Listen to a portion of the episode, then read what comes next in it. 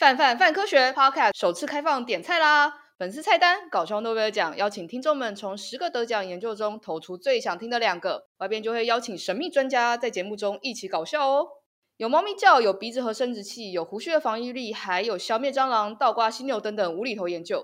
详细内容与投票方法，请点击资讯栏连接。感谢你的每周收听，现在该我们听到你了。Hello，大家好，欢迎来到范范范科学，爱爱爱科学，我是 Y 编，然后今天很开心跟我在一起的是中央研究院生物医学研究所的副所长陈志成陈博士。嗨，大家好，啊、呃，我是陈志成，我的研究专长是在酸痛的分子生物学。没错，这是一个我觉得非常有意思的，就是第一第一次听到老师在做酸的时候，就会想说那个酸是吃东西很酸那个酸。后来发觉哦，是酸痛的酸，然后就试图想要让自己的感觉去回想起那个酸痛的感觉，发觉诶，我身体其实并不是总是很熟悉这个感觉到底是什么。所以后续想要请老师，就是到时候再跟我们多跟我们分享一些。那今天之所以有这个契机邀请到老师来我们的节目，是因为就是今年的本届的呃诺贝尔生理学和医学奖的得主呢，其实是跟我们呃感知世界是非常有关系的奖项。那所以今天我们想从就是今年的诺贝尔生医奖开始谈起，然后请老师简单来介绍一下今年的奖项，他们到底对我们认识世界呃有什么帮助？然后同时也很希望，就是因为老师其实算是在同一个领域内的，我就很希望老师你多分享一些你的研究这样子。那今年的得奖的得奖的两位呃教授们，一位是 David Julius、呃，另外一位是 Andrew，哇，他的名字。我我听了好几遍，但都觉得非常的难念。老师怎么念呢、啊？阿登帕塔帕提尔，帕塔帕塔帕提尔，对，差不多。好，好，OK，就我后面会偷懒的，就是讲他的翻译名字叫做，呃、翻译名字其实也没有比较好念，叫做帕塔普蒂安。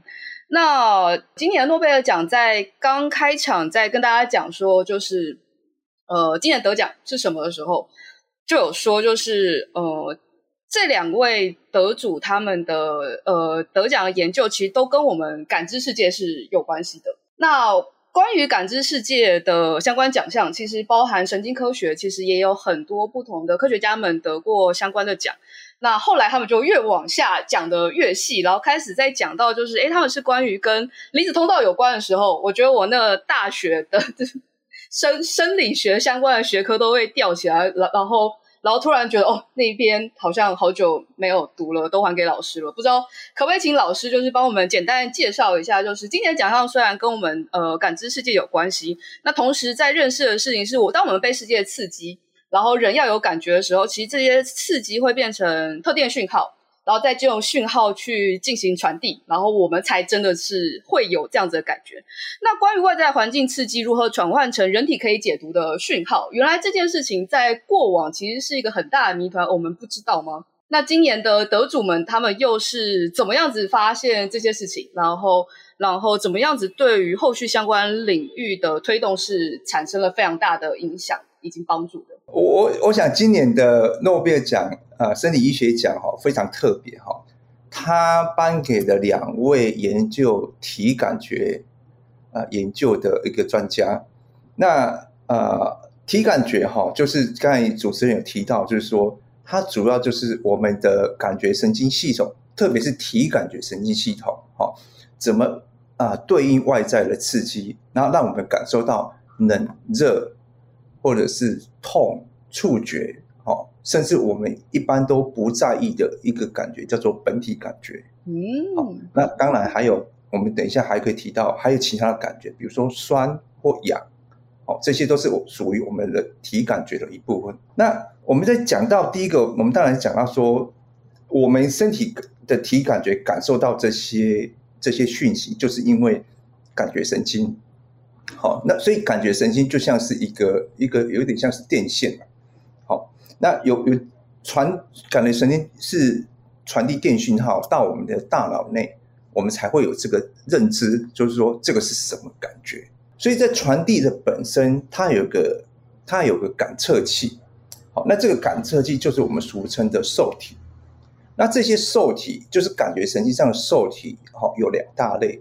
大部分主要的是所谓的离子通道。好，刚刚我们提到 ion channel，那另外一个比较呃比较不那么清楚了，就是一些所谓的呃其他的膜蛋白。好，这离子通道也是膜蛋白。嗯，好，那只是离离子通道本身通透离子，所以它就直接影响到神经会不会产生所谓的呃兴奋。好，因为我们本身神经是带电的，带电的一种细胞，所以神经细胞本身就是我们讲带电，它是一个非常极化的一个一个膜电位。所以当离子通道，特别是所谓的通透钠离子通道或钾离子通道的这些呃离子通道被打开的时候，就会有一个很大的效应，产生所谓的神经细细胞的所谓的去极化。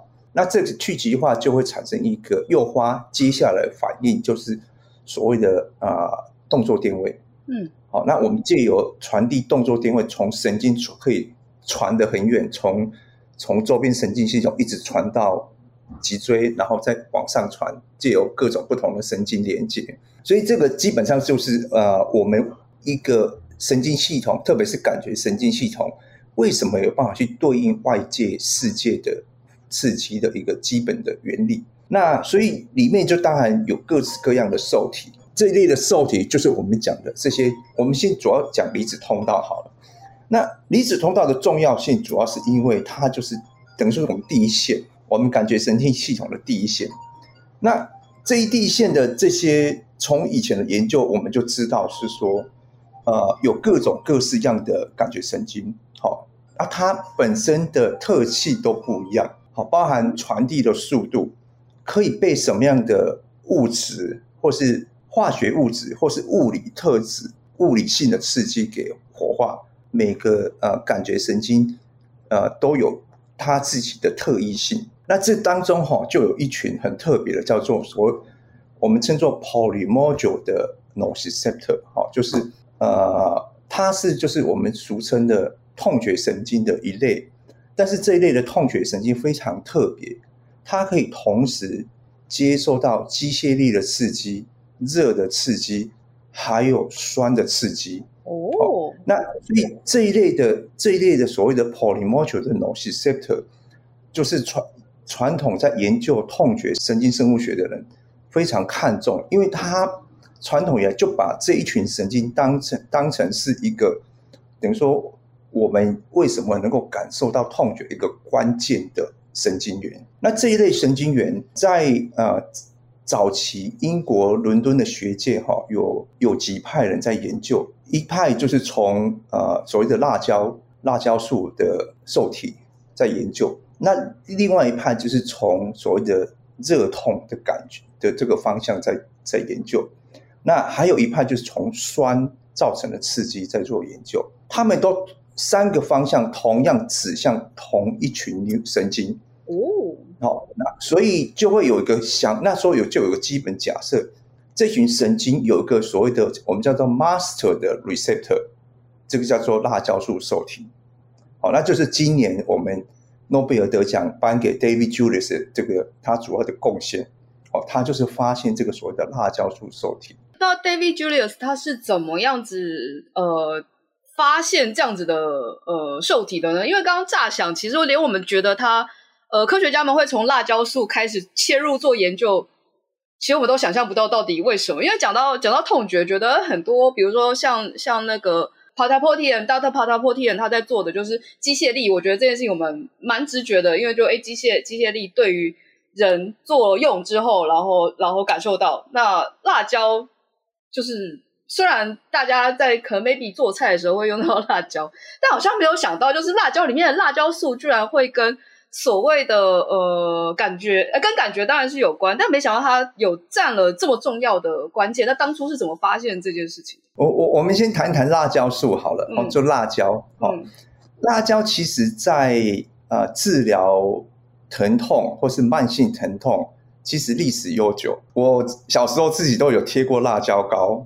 现在可能你很少听，大家很少听到了。以前电视广告还有个说，那个肌肉酸痛贴辣椒膏，哦，就说运动运动伤害完有一些受伤，那贴辣椒膏，然后你可以呃止痛、减缓疼痛，好，我自己贴过，哦，那个经验非常不舒服，因为贴下去的前十二小时到二十四小时是又痛又热，哦，那非常不舒服的感觉。不过这个就是辣椒膏或是辣椒素来治疗疼痛的一个原理，它就是先把你大量活化，把你这一群，我就是说那一群所谓的我们讲 polymodule 的，嗯的。痛觉神经大量的大量的活化，那活化后它就会 silence，所以就达到止痛的作用。对，所以你之后就就会有一个一个是不反应期，那第二个是因为它会诱发大量的钙离子进到细胞内，会让神经神经的那个纤维神经纤维的末梢退化，严重一点甚至会把这个痛觉神经杀掉。所以这个就是它用来止痛的原理。听听起来不太对，是一个很暴力的方法。嗯、不过对很多顽抗型的慢性疼痛，它是在几十年前的时候，它是是一个算是相当常用的方法。好、嗯，比如说糖尿病诱发的呃那个慢性疼痛，就常用会用常用辣椒，早期会常用辣椒膏来做处理。哦，所以。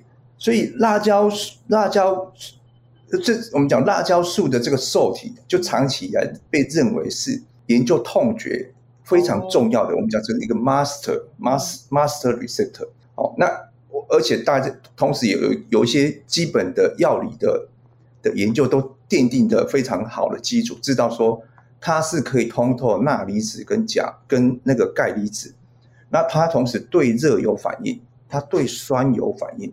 哦，所以这个是一个一这样子的 background，所以早期这些研究很多都是用所谓的细胞电生理的研究方法来看这一群神经细胞的啊、呃、的药理反应，它怎么对应到怎么反应辣椒素的刺激，怎么反应热的刺激，怎么反应酸的刺激，所以有这样的基础之后，就开始启发了下一步的研究，就是说那它的真正的分子是什么？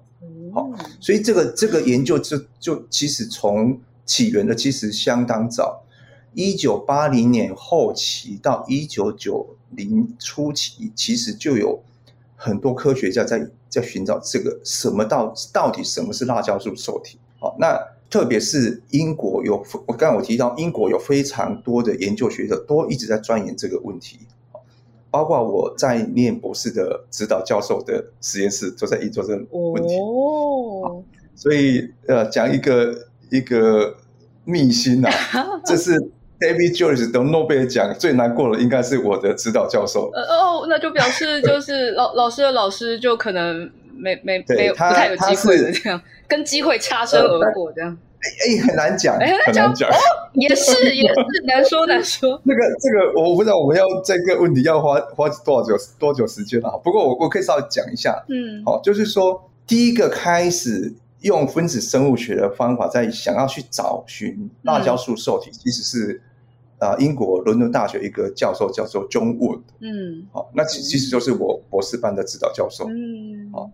那所以当初我在念博士的时候，一度我以为我找到了，只是后来找到，后来发现到说它不是，它是一个酸的受体，它不是辣椒素受体，它是酸的，所以我后来做酸痛跟这个有关系。哦，所以老师现在在做的事情跟您当初就是在博士班，那你为什么当初会选择这个领域啊？就我们岔出来好了。当初老师怎么会，既然都聊到这里了，老师怎么会选择这个领这个领域做做专研？呃，其实其实误打误撞啦。好、嗯，其实当初我并不是想要真的做做研究疼痛啦。哦，其实当初我在念书的时候，当初有呃在呃在生命科学领域有一个很新的发现，是那个所谓的细胞凋零作用。细胞是自自己一个所谓的细胞凋亡的作用，对，所以当初我是对这个议题是非常着迷的，所以我当初申请学校的时候，我其实所谓的研究方向都写在写这个。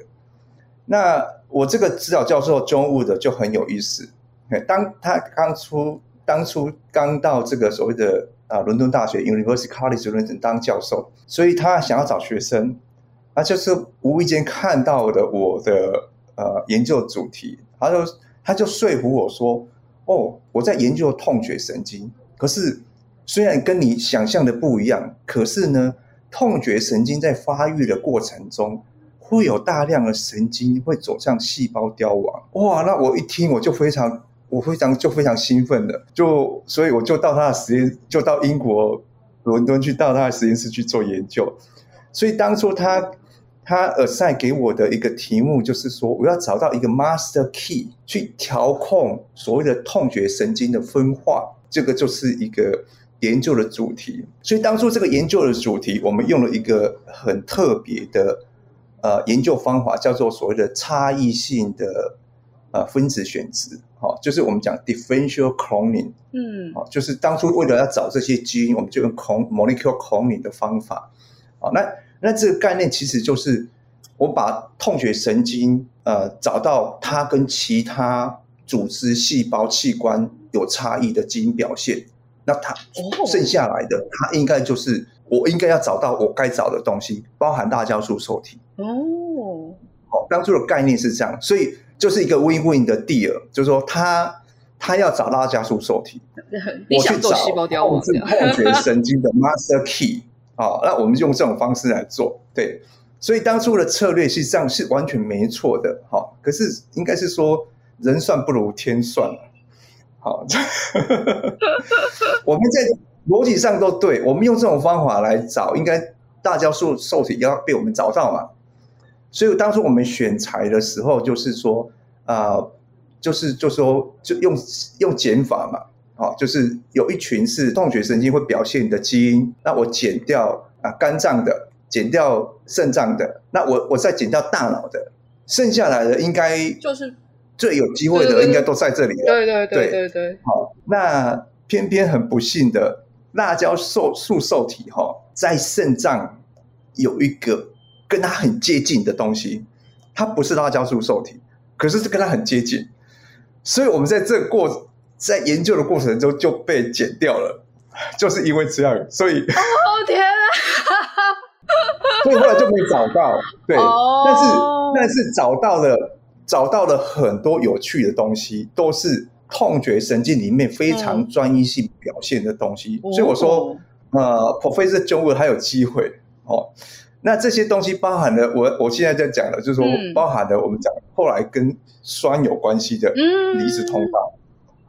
还有一个很还有，其实也我们也是在这个过程中第一个找到有一个 ATP 的离子通道在痛觉神经里面。好，这这个是你没有想象过，ATP 会产生痛觉，这是以前人也没想过的，是因为我们找到这个基因，这个离子通道，后来才认知到说，哦，原来 ATP 会诱发痛觉。好，所以这个是启发另外一个，但是这个都跟我讲，接接下来讲这个都跟酸痛有关系。那既然都讲到这边了，那我们。就往酸痛这边走好了，因为因为刚刚有讲到，比如说辣椒素是跟痛觉有关，嗯、我觉得大家对于痛的想象，觉得它就是一个哦哦，但其实我们的身体接受到刺激，它带来的痛觉其实应该不止一种。然后比如说像酸痛，它其实就是一种非常特别的痛的感觉。是，对。那呃，我我我还是回到辣椒素受体来讲好了，好，因为吼。很多故事都可以从这边演化出来。其实诺贝尔颁奖委员会他颁奖给他是有道理的啦。哈，那大家可以来听听看，它重要性在哪？因为因为这个辣椒素受体哈，就是我讲的，它就是一个呃 polymodule 的一个功能，它有 polymodule 的功能，所以除了辣椒素刺刺激它也要有反应，酸刺激它也有反应，热刺激它也有反应。好。所以，我们我们做神经科学人就很擅长用一个方法，叫做基因 knockout。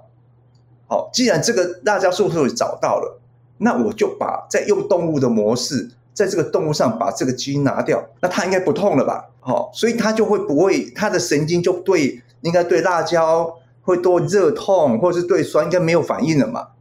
结果不然，就因为这样的研究，我们就发现到说，好，我把。我把辣椒受体把它 delete 掉，可是它还有一些神经对热有反应，好，对四十三度没有反应的，可是对五十度有反应，所以诱发出来原来有另外一个跟辣椒素受体很类似的离子通道，它是感应比较热的那一块，要五十度。好，那一样的一样的研究，这这些痛觉神经没有辣椒素受体的，大部分的神经也对酸不反应的。嗯，诶，可是还有很多神经对，还有一些神经对酸有反应。温度也是这样，酸也是这样，所以表示还有些跟酸有关的离子通道不是辣椒素受体。那那是什么呢？那这个就是其实我们比我们一九九六年就找到了哦。好，辣椒素受体是一九九七年找到了，所以我们一九九六年、九七年其实就找到酸的受体。所以一开始我以为我找到辣椒素受体，其实不是，那是酸的受体。好，那个叫做一个 channel，叫做 acid sensing ion channel，就是我讲的那个 acid channel。哦，就是那一群 channel 其实是酸的受体的对应酸的离子通道。虽然辣椒素也是，嗯，可是要刺激辣椒素要比较酸，要 pH 值下降下到六以下。可是要刺激 acid channel 的酸碱值只要七以下就可以了，所以它两个的那个 sensitivity 是不同的。好，所以所以因为辣椒素受体的发现哈，才会才会就是说启发了一系后来一系列的研究，所以我们就会知道说哦，原来对应温度不同的温度的 range 有不同的这些离子通道，都跟这个辣椒素受体同一个所谓的我们说基因 family 哦，这他们叫做 trip channel 哦。所以辣椒素是 trip v one，那它对应的是四十三度，所以有个叫做 trip v two 的，它对应的是五十度。那还有还有一个叫做后来是那个呃台湾的那个高一的谭俊强教授，他找到的对应到三十八度的那个叫 trip m two，对应到十到二十五度的有个基因叫做那个 Trip M Eight，好酷的，对应到冷的那。对应到更冷的十度以下，哦，有个叫 Trip A one，哦，这个是，所以我们不同的温度的的范围，其实我们有对应的不同的离子通道在做调控。那我刚才提到冷的那边，其实是早期那个另外一个得奖者 Adam Patapoutian 主要的贡献，对，他早期就是研究这一部分的，对冷的这一部部分的。离子通道，对，好，所以他有点是跟着那个 David Julius 的角度，在一开始在在做研究。我其实也会蛮好奇，刚刚讲到说对应好多种不同的温度，然后有热的也有冷的，但就我们人的感觉来说，我觉得我分不太出来，就是这些温度之间就是差异到底在哪里，所以是。我们身体其实可以感知这么多种不同的温度，但真的到了，比如说经过这样一连串的、一连串的呃传导，然后到了大脑去解读的时候，它可能是另外一回事，这样子。哦，当然是同一件事情啊。哦，所以其实我们应该要能分分辨出来这么多种不同的温度差吗？是的。所以，所以这个这个就是我说这个这个研究就启发了我们对于所谓的体感觉的一个很清楚的认知。它其实我们所所有的几乎所有的体感觉都会有一个对应的分子，其实这对应的是大部分其实都是所谓的离子通道。所以当我们觉得热或觉得冷，它有对应的离子通道，那是跟我们生理的恒定有关系。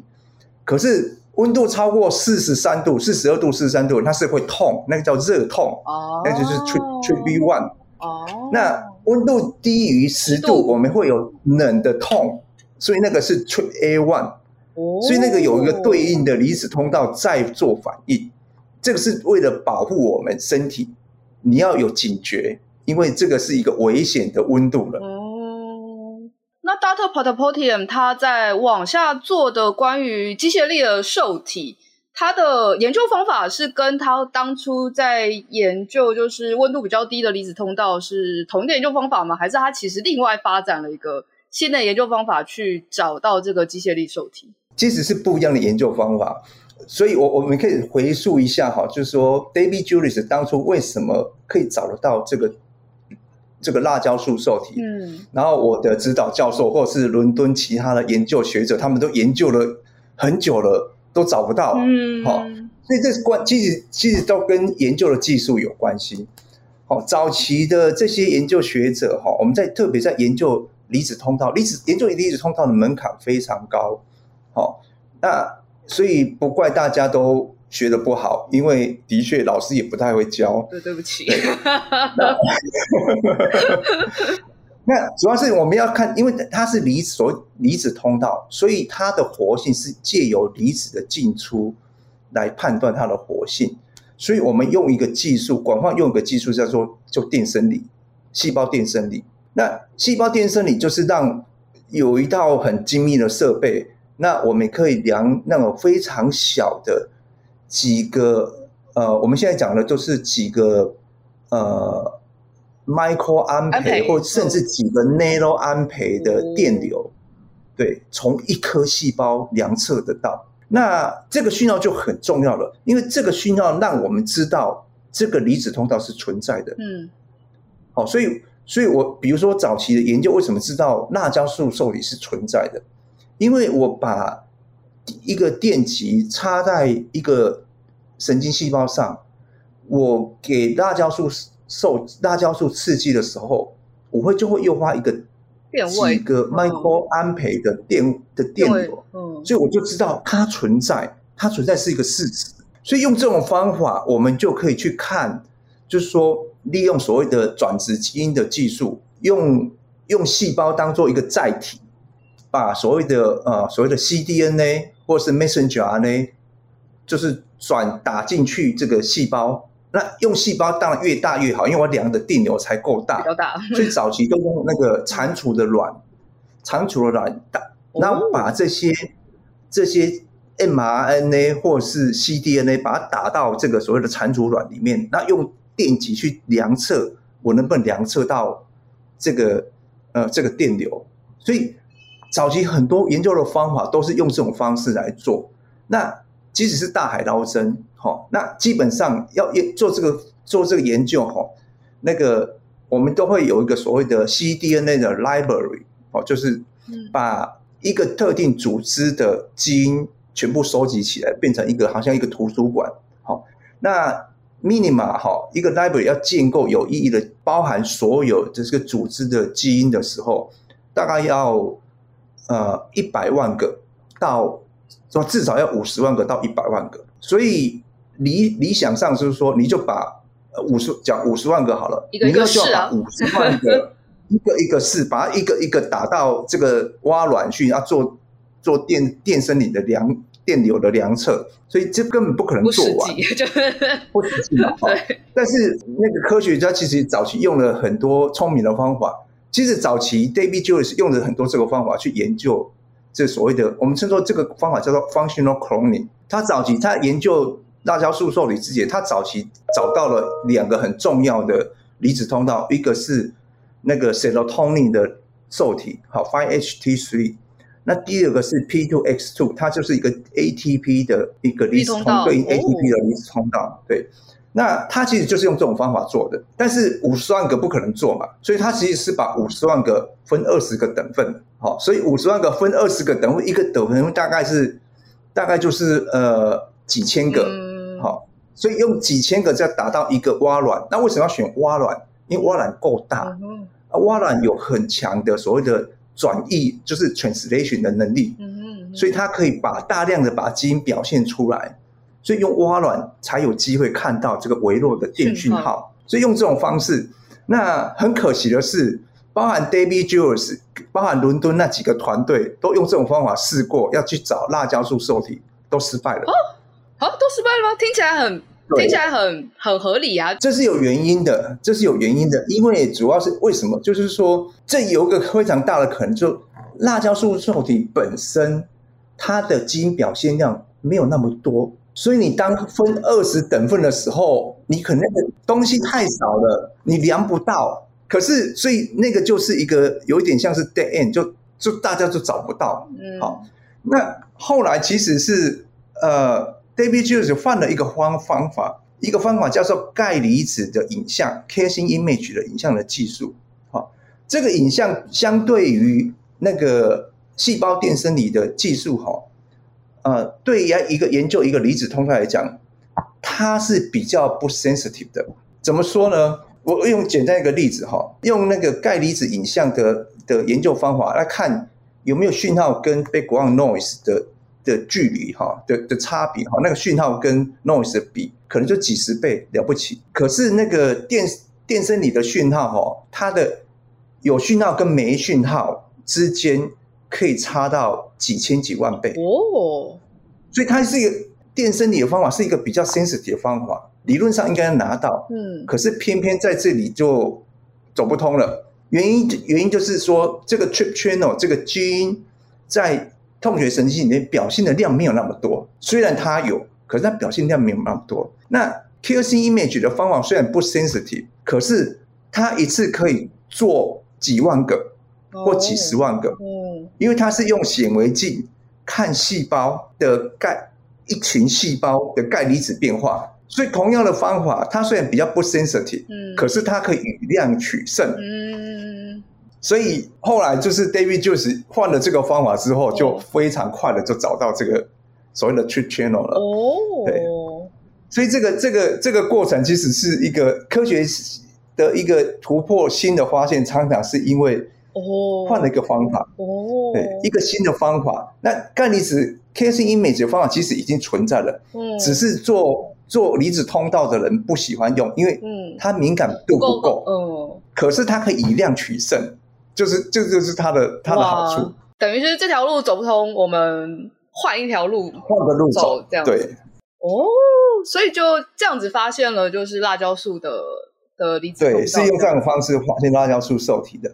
那 Patapodia 后来要找这个所谓的呃机械力的受体哈，其实这是一个。更难的一题目了。哦，好，怎么说更难的题目呢？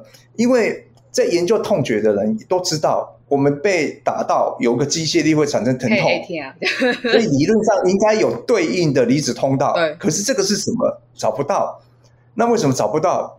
因为没有方法。没有方法。因为我们要研究细胞怎么反应机械力非常困难。我们不能像刚刚那样子用什么原，就是某种特定的化合物，然后去刺激细胞。我们变成打细胞，好像哪里怪怪的。你要你怎么去打细胞？打它吗？所以当然很难嘛。哦，对耶。所以所以你要刺，你要用机械力来刺激细胞，而且要能够定量。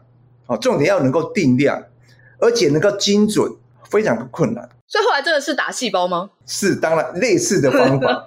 所以当然，所以后来发展的说一套一个技术叫做所谓的 mechanical clamp，mechanical clamp，哦，就有点像是机械机械力夹的概念。嗯，所以它其实是一样是用细胞电生理的方法，可是呢，我就要精准控制一个要去戳细胞的这个呃，一般是用玻璃针呐、啊，嗯，好，玻璃针把把它的前。前端磨的稍微钝一点，但是也要够细，因为一个一个细胞大概是呃几十个 micro diameter，就是说它的大小就是那么小，所以你那个玻璃针的那个头要够小够细，但是又不能太尖，所以要把它磨平。啊，它为了控制这个这个机械力的力道，所以它用一个很特别的呃设计，你要用一个叫做压电感测器来。来驱动这个玻璃针，那驱动玻璃针都是就是一个一个 micron 的步进而已。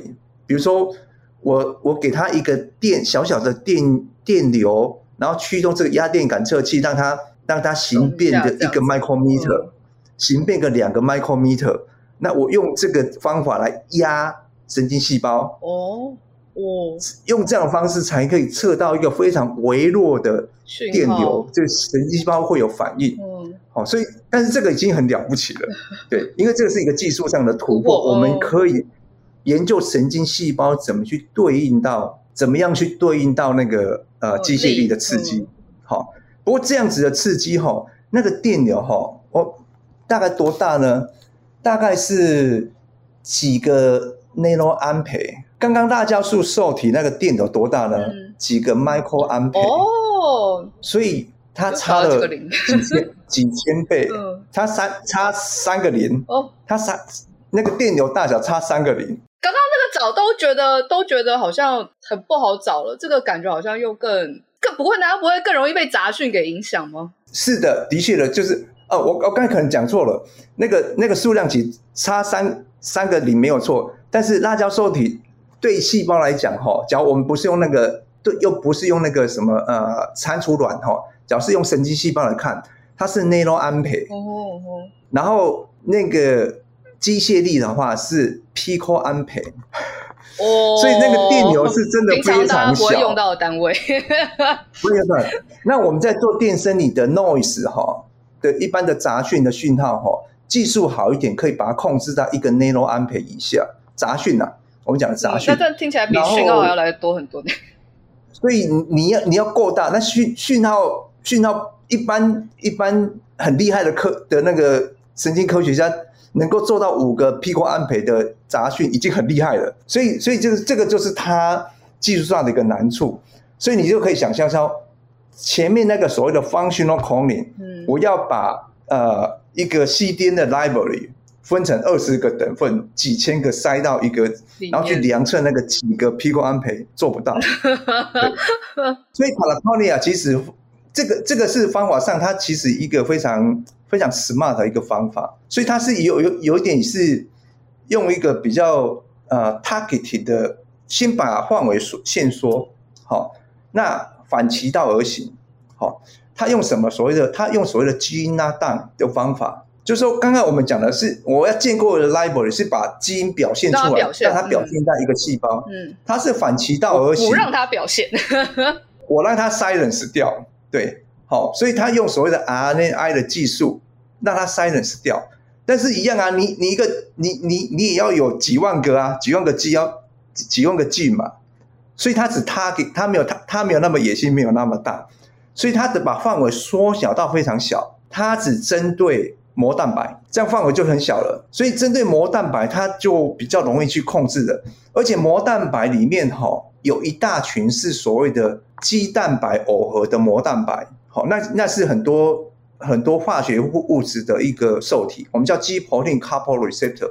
为什么要把它除掉？因为它跟我们嗅觉有关系，它跟我们很多其他的。呃，比如说荷尔蒙那个感，不是感跟感觉关系比较大，但是跟我们的信讯息传细胞的讯息传递有关系的，所以那个是占膜蛋白的一大宗，它全部把它弄掉，把它先把它排除掉，因为它不是离子通道，它只针对 可能是离子通道的膜蛋白做所谓的不要那么贪心这样，所以它就它的范围就缩了很小了，就剩下几百个而已。那就已经先假设说这一定跟离子通道有关。所以是的，哦，对，所以用这样的方法，他就他在那二零一零年，他发表那个文章就非常漂亮，所以就精准的就找到了这个，后来把它命名叫 piezo one 跟 piezo two，对，哦哦，原来是这样子，所以说他的确值得喝彩，拿诺贝尔奖当之无愧，因为他的解开的什么叫机械力受体，那一样他的这个发现。嗯后面就一大堆的研究，知道说，原来我们很不只是神经系统需要机械力受体，我们很多细胞都需要机械力受体，包含红血球的结构为了稳定，都需要机械力受体。我们脂肪细胞要多多大，这个需要机械力受体有个感受，它让知道说我细胞这么大了，安不安全，或是细胞健不健康，这个我们所有的。几乎现在所有的细胞、组织细胞都需要这些机械力受体，所以等于说，它从从感觉的系统里面找到这样子一个离子通道。其实这个离子通道的的重要性，除了在感觉神经系统以外，也在其他的组织、细胞跟器官扮演非常重要的角色。所以这两位都是当之无愧拿诺贝尔奖。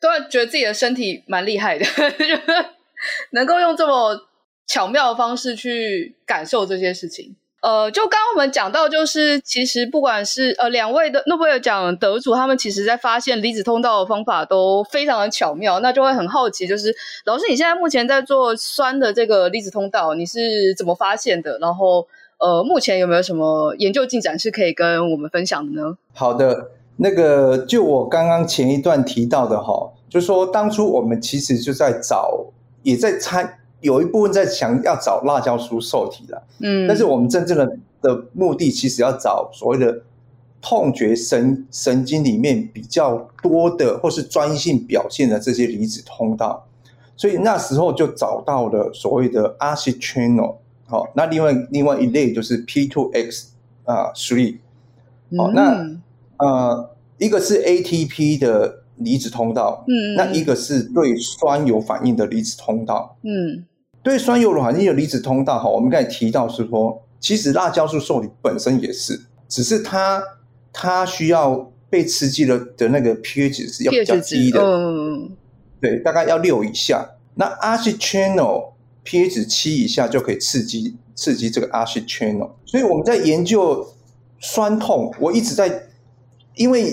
找到了这些离子通道，哈，当然第一个研究题目就是说，那酸到底找如何产生疼痛，会不会是透过这些离子通道？嗯哼，好，所以我们我我的研究主题后来就一直专注在这个方向。那在研究的过程中，哈，我们用一个非常呃经典的一个动物模式模型，哈，就是我把。那个酸的盐水哈、哦，直接打到老鼠的那个肥肠肌。那这个这个为什么要这样做做这个研究？其实这是这早期在一九九零年代哈、哦、初期，德国有个团队哈、哦，找了一群人来做做这个研究，就直接把酸的盐水打到人的肌肉去，那问人会不会痛？好、哦，那答案当然是会痛，会痛啊！所以我们会痛啊。德国人做的哈，所以我们就沿用这个。即使这个是后来一个美国研在 Iowa 一个研究学者叫卡森舒卡，他发展出来一个很很漂亮的一个模动物模式，就是你在老鼠的腓肠肌打酸，那我们用酸在 pH 是四点零的酸酸的盐水，那打下去呢，那老鼠会有所谓的疼痛过敏化的反应。但是这个现象非常有意思，你打在腓肠肌，它不止。腓肠肌的肌肉会有疼痛过敏化，它的脚掌也会有疼痛过敏化，然后它的对侧脚也一样的反应。哦，就是对侧脚没有打，但是对侧脚也会跟着有反应，也会有反应。对，那更有意思的哈，但是这个这个现象哦，只持续不到二十四小时。哦，所以是一个短暂的一个反反应而已。可是呢，只要在同一个腓肠肌哈。你只要在五天内，不管是什么时间点哈，在打同样的酸的盐水，五天内你会诱发一个大概一个月的反应，都是一样，而且是两侧都会。哦、那那这个这个这个这个动物模式哈，就有点像是说，你明明只有一个点受到刺激，嗯、那你怎么会导连对侧都会有疼痛过敏化反应？嗯，这个就是有点像是我们临床上面临床上哈。常遇到的一一群病人叫做纤维肌痛症，它是一种全身酸痛的病人，目前不知道原因。哦，那但是他的那个酸痛哦，就是有点像是广泛性的，你也不知道在哪里，但是都是到身体到处都会酸痛，所以所以这个动物模式我们就拿来当做一个所谓的纤维肌痛症的动物模式。嗯，那这个这个动物模式非常有意思哈，我们假如一个老鼠哈。没有了这个菌叫做 ACE3 的时候，嗯，它就完全不会有反应，好，就就完全没有了。但是呢，另外因为 ACE3 是酸的受体嘛，嗯，另外一个酸的受体是 TRP one 嘛，所以你只要这个动物没有 TRP one，你这样打打下去之后，它会有反应。可是你怎么打，它就只有短暂的反应，就是那个小于二十四小时的反应，它不会变成一个月的这种反应。哦，那这样可以用来止痛吗？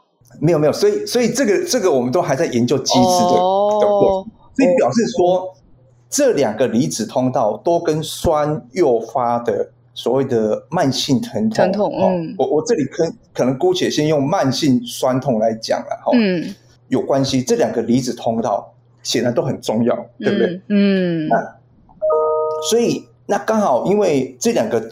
这两个离子通道，大家都觉得应该都跟酸造成的疼痛有关系，所以大家都发都想办法去找一些化学的抑制剂，看能不能把这个这个离子通道抑制来解决疼痛的问题。嗯，所以所以我们就有一些药理上的的工具可以用，所以我们就可以，比如说，我就可以在酸的盐水，我就混的这两个离子通道的抑制剂。直接打到老鼠上，看理论上它应该不会痛了嘛？嗯，对，不会产生疼痛过敏化现象。嗯，的确也是，我们就这样做。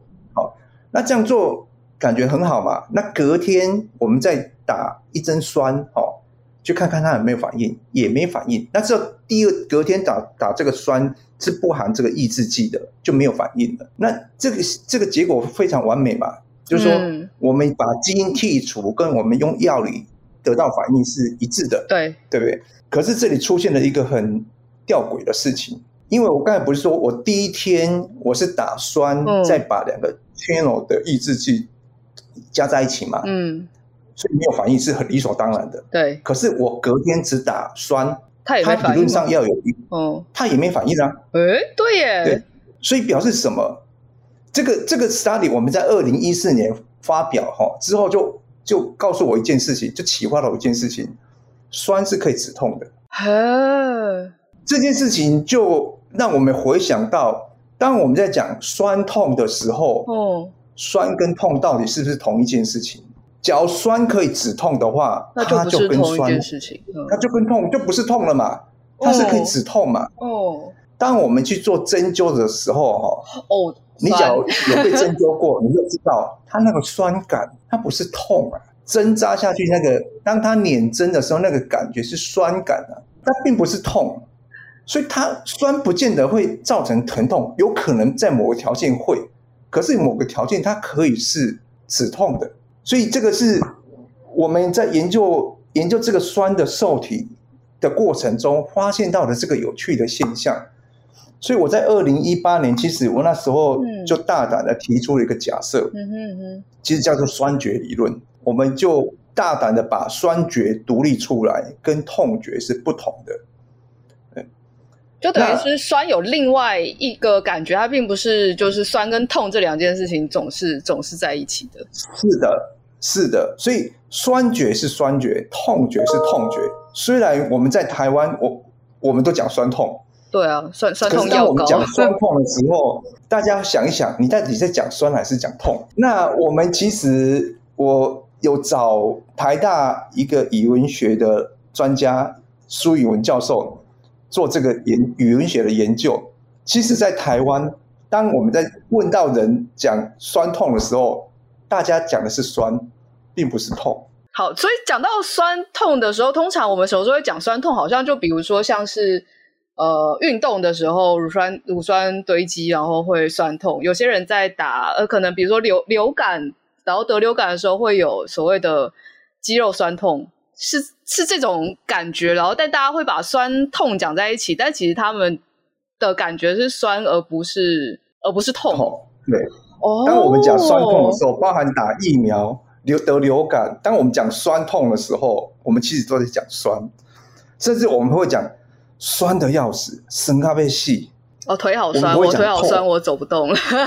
对，我们那个时候，我们都会讲酸。如果真的是酸痛。那那个感觉是是什又是什么样子的感觉？就是有说有说刚刚有说，哎，酸可能不一定是痛，有可能就是酸不是痛。那如果真的有酸痛，那那个酸痛的感觉大概大概是什么感觉？所以就是你刚才提到的，我们激烈运动完之后那个肌肉酸痛的那种酸，哦，乳酸堆积，哦，对，那就是那个感觉。所以当我们这个很有意思哈，这个是我们在神经生物学的角度看到，其实。就是酸，或是我们讲的 acidosis，它不见得会诱发所谓的疼痛或痛觉现象。嗯，对，它有可有时候可能会有止痛的作用，所以它不应该被认为是痛觉的一部分。我们这样讲，那跟这个有关系的哈，也跟这个也跟那个 Patapaulia 的研究有点关联。嗯，好，我们在研，我们刚才我刚才不是提到说。这个肌肉打酸可以诱发这个所谓的听起来是化学性的，嗯，对，化学性的这个肌肉酸痛之类的吗？嗯，好，我们在研究这个过程中也发现到说一件怪事情，嗯哼，它大量这个这个阿西，所以这个啊这个离子通道，嗯，大量的表现在本体感觉神经元。那那个 Patapaulia 的研究，这个 Piezo Two，他的发现到说。Piezo2，你把这个基因破坏掉之后呢，这个动物或是甚至人哈，它就会丧失的本体感觉。那丧失本体感觉会有什么效应呢？就是你走路就会摔倒，因为你就不知道你的只手脚放在哪里，放在哪里你没有，没有，你就不知道了。对，所以这一类的人或是动物就会非常容易摔倒。那有趣的是哈，当我们我们就发现到说，本体感觉是一群哈很特别的神经元，平常我们不会感觉到它的存在。这群神经就是我们定定位的就是机械力的感受器啦。好，所以所以它就是上面有很多这些 piezoprotein，所以是非常合理的，因为它要跟所谓的机械力的变化有关系。嗯嗯嗯，好，那有意思的是哈，本体感觉神经元，后来我们发现，我们研究发现说，它大量表现 ACE3。那 ACE3 不是一个酸的受体吗？嗯，它表现在本体感觉那边干嘛？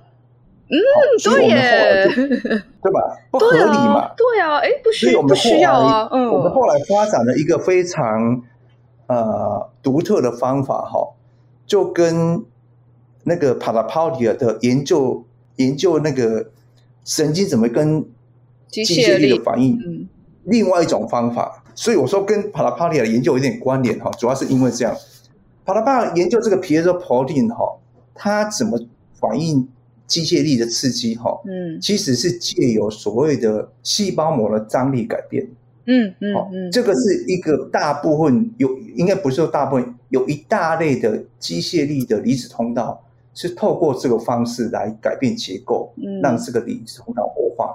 可是我们在研究生物力学。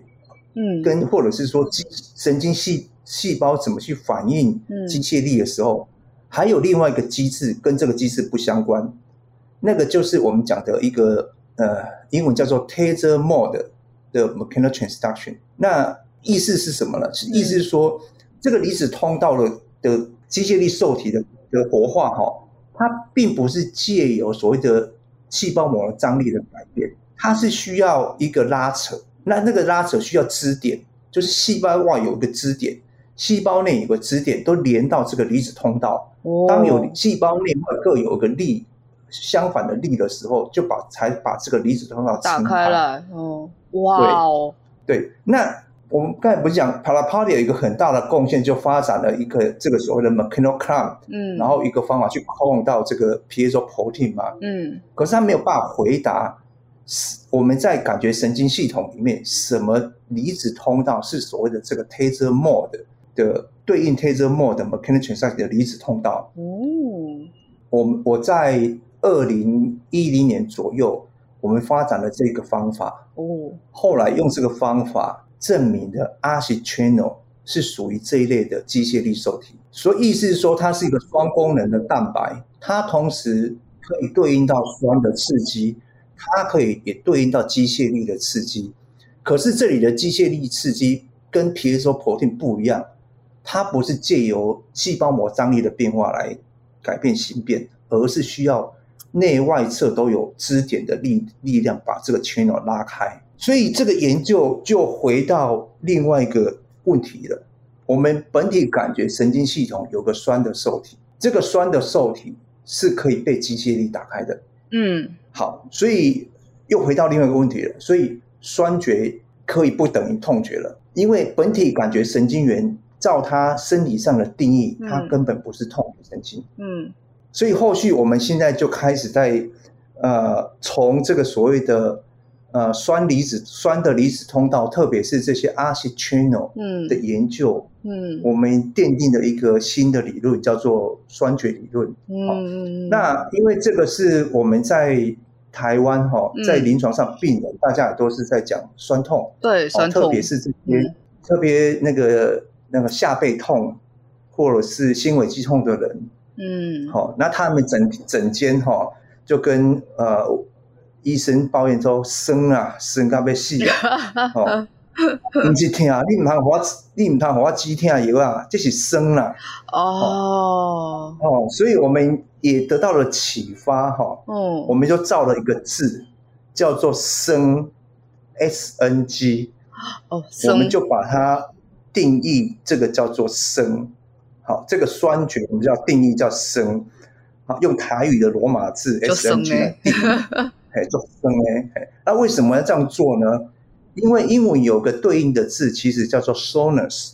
哦，好，可是 soreness，你只要去查字典，它的解它的字义叫做 pain，就是痛，它并不是酸，它的定义，它的字义上就是 pain，所以这个是一个很特别的现象，所以我们才在科学期刊，嗯，呃，造一个新的字叫做生 S-N-G，哦，那把酸觉叫做叫做 sensation。我们痛觉的传递，我们都叫 nociception。noci 就是有害的刺激物，后面 section 就是接受，嗯，接受到有害刺激的感觉。所以我们造这个新的字叫做 sensation，就是接收到声的这个感觉，刺激叫做 sensation。对，所以这是我们在一系过去一系列的研究了哈。那其实也多跟这个这两位诺贝尔得奖的研究都有关联。哦、嗯，一个是啊，辣椒素受体本身也是一个酸的受体。嗯，一个是机械力受体。嗯，好，那这些受体 piezoprotein 跟酸没有关系，可是我们发现到有一个双功能的蛋白叫做 acetyl，它同时是机械力受体，也是酸的受体。嗯，好，那所以这个是为什么我们开始发现到说。有一个新的感觉叫做酸觉，哦，那酸痛的酸其实是另外一种感觉。老师，你自己平常在日常生活当中，就是当你知道这件事情之后，你在比如说刚刚说去针灸，或者是运动爬山，不小心让乳酸堆积，然后让你身体有酸酸的感觉的时候，就是您那时候在想什么？就因为好像你没有讲这个感觉之前，我好像没有。想过这件事情，所以那时候我就在感，我就在想，每当这个时候，我就会开始在想一件事情，就说，哦，这个感觉是酸还是痛？那假如是酸的话，哦，我是什么样的离子通道被活化了？但这感觉好像好像没那么，我不知道好不好，就痛的那个感觉会让你觉得不要不就不，因为痛嘛，你就很想要让它赶快停止。但酸好像也不是。那么舒服的感觉，然后就会感受到，就是诶，当这两件事情糅合在一起的时候，跟它分开的时候，你好像会对应到不同的行为跟情情绪。这样，我有点不知道下次要怎么去面对我的中医师，他在帮我针灸的时候，我要怎么感受那个不是痛，但是是酸的感觉。当你是酸的时候，你一定要跟医生讲这是酸，这是酸，因为他的确是不应该用痛来来处置。哦，因为我们临床上看到很多病人哦有酸的问题，医生都给止痛药，真的没效。哦哦，因为根本不不相没有是不是相关联的。因为现在没有一个药可以叫做止酸药。哦，我讲的酸不是味觉的酸，而是身体肌肉骨头的那个酸。现在我们没有一个药物针对这件事情。哦，那表示这个领域其实有蛮多可以探索的空间，因为它其实是我们身体一种我们感受得到，但我们之前可能没有特别把它区分出来的一种感觉。是的，那它某方面来说会呈现我们身体可能某些特定的生理状况，但这是我们之前可能不曾注意过的。应该说更清楚来讲的话，应该是我们都知道。可是我们在语文上或文化背景上，嗯、我们都被呃，就是我们没有一个这样的名词来定义或描述这件事情。嗯，对，所以这个也是我们觉得有有有有重新定义这个名词的必要性。哦，哇，这个。太有意思了！我们以后有有机会针对这件事情，再 姚老师您做一篇那个文字采访，然后来跟大家，就跟我们家读者说，就是你以后在感受到酸痛的时候，请你先多想一下，就是到底是酸还是还是酸痛，还是痛？是的，对，是酸还是痛啊？对。那老师，你觉得就是这次，因为这次其实两个诺贝尔奖得主的研究都跟您的研究非常息息相关。那呃，得了诺贝尔奖之后，大家就开始在关注这个领域。你觉得得奖前后，就是得奖后现在这个情况，你觉得跟你会不会影响到，就是未来这个领域的相关发展，或是影响到您现在正在做的事情？我我想是一定的啦。其实我蛮开心的，大家重视到这个领域了。嗯哦，我其实可以描述说，嗯，这个领域本来就很重要了，是，那只是因为研究离子通道的门槛很高，所以其实呃有能力研究离子通道的人真的不多。感觉很像在解谜。刚刚那个好多个就是感感觉要什么东西，你要测机械力，你该怎么做？就哇，这听起来跟技术跟你实验方法的设计这件事情都真的是非常巧妙。嗯，是的。可是你可以看到说，当这些感觉的的对应的分子被解出来之后，它解开我们非常多的问题，跟给我们非常多的新的启发，嗯，让我们更能够清楚理解我们的感觉，嗯，那这个感觉其实是很有感的，因为每个人都有感，对，感觉，那每个人都很有感。诶，对了，老师刚刚讲了个双关，哦，对啊，所以我也我我也会形容说，这次的诺贝尔生理医学奖哈是有史以来最有感啊，让人最有感的奖，这样。虽然没有得诺贝尔奖的领域不一定不重要，但得诺贝尔奖的领域，我觉得相对来说，表示它对我们来说是重要的。那它如果是你过往不曾接触到、接触过领域，或者是你之前从来没有想过的科学研究，我觉得大家正好也可以趁这个机会，然后多去了解，然后你会觉得哇，你的世界被开了一个新的通道。就我现在就有一种哦，我觉得我好像突然我的人生有多了一种感觉，要感觉。非常期待，就是 也很期待，就是老师，就是未来如果有什么新的研究进展，都可以让我们知道，然后我们也可以介绍给我们的读者们。然后我们非常期待这个领域有更多蓬勃发展，然后让我们能感受到更多的感觉。好的，没问题，大家期待吧。那很开心今天可以邀请到就是志成老师来跟我们一起讲诺贝尔奖。我觉得这跟我当初看到就是诺贝尔新闻稿的的感觉完全不一样，有了更深入的体会，以及我觉得哇，这东西好像就是未来会跟我人生相伴。然后我迫不及待要去看中医，然后针灸一下，看看那个酸跟那个痛到底是差在哪里。因为我自己感受到酸痛最。最有感觉的时候，其实是之前得流感的时候，你就觉得身体的背肌有一种从来没有过的感觉在那里，但你无法描述。我觉得现在就是老师帮我把那块拼图给拼上了。那今天以后你就叫他叫叫酸，叫叫生的。